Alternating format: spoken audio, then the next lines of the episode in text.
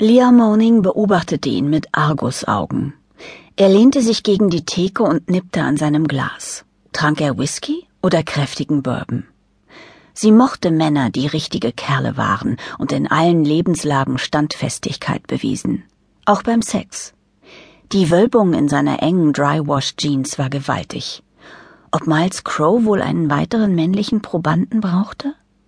Der Mann, den sie an diesem Abend im Striptease-Club Sleazy mitten im Vergnügungsviertel von San Francisco beobachtete, sah aus wie einem Western-Saloon entstiegen. Völlig deplatziert. Neben den Städtern, die den Club füllten und ausnahmslos Anzüge trugen, fiel der beigefarbene Cowboy-Hut sofort ins Auge. Ständig fasste der Fremde an die Krempe des Stetsons, um die Ladies zu grüßen, aber keine sprang auf ihn an. Wahrscheinlich stand ihm die Geilheit ins Gesicht geschrieben. Genauso wie Lea. Der Kerl ließ seinen Blick im Club schweifen. Da bemerkte er sie. Oh ja, ich bin auch auf der Jagd, sagte sie zu sich selbst und prostete ihm mit ihrem Martini zu. Das nahm er als Aufforderung. Mit einem Schluck leerte er sein Glas und kam zu ihr. Darf ich, Ma'am? Er deutete auf den Platz neben ihr. Natürlich, Cowboy. Wer solch einen großen Schwanz hatte, durfte alles bei ihr. Für Sekunden bekam sie ein schlechtes Gewissen. Sie musste endlich dieses Rumgehure beenden. Seit sie den Job einmal als Crow auf Spit Island angenommen hatte, befand sie sich in einer Sturm- und Drangphase.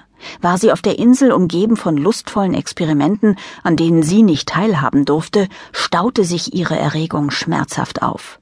Sobald sie dann in San Francisco war, um nach neuen Probanden zu suchen, war sie wie verwandelt. Lea erkannte sich selbst nicht wieder. Sie trieb es mit den widerlichsten Kernen, nur um die aufgestaute Sexualenergie loszuwerden und wieder klar denken zu können. Bist du öfters im Sleazy? fragte er, zeigte seine schneeweißen Zähne und neigte sich zu ihr.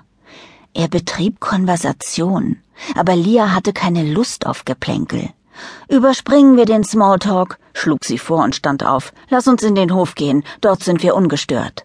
Wow, du bist eine Frau ganz nach meinem Geschmack, genauso feurig wie deine Haare. Ich tue das für mich, Cowboy. Du bist nur Mittel zum Zweck, stellte sie klar und ging voraus durch die Menge. Während er hinter ihr herdackelte, stolzierte sie in den Korridor an den Toiletten vorbei und öffnete die Hintertür des Clubs. Sie ging hinter die Müllcontainer, um wenigstens etwas geschützt zu sein. Keck lüftete sie ihren Rock und stellte das rechte Bein auf eine leere Apfelsinenkiste. Es brannte nur eine Funzel über der Tür.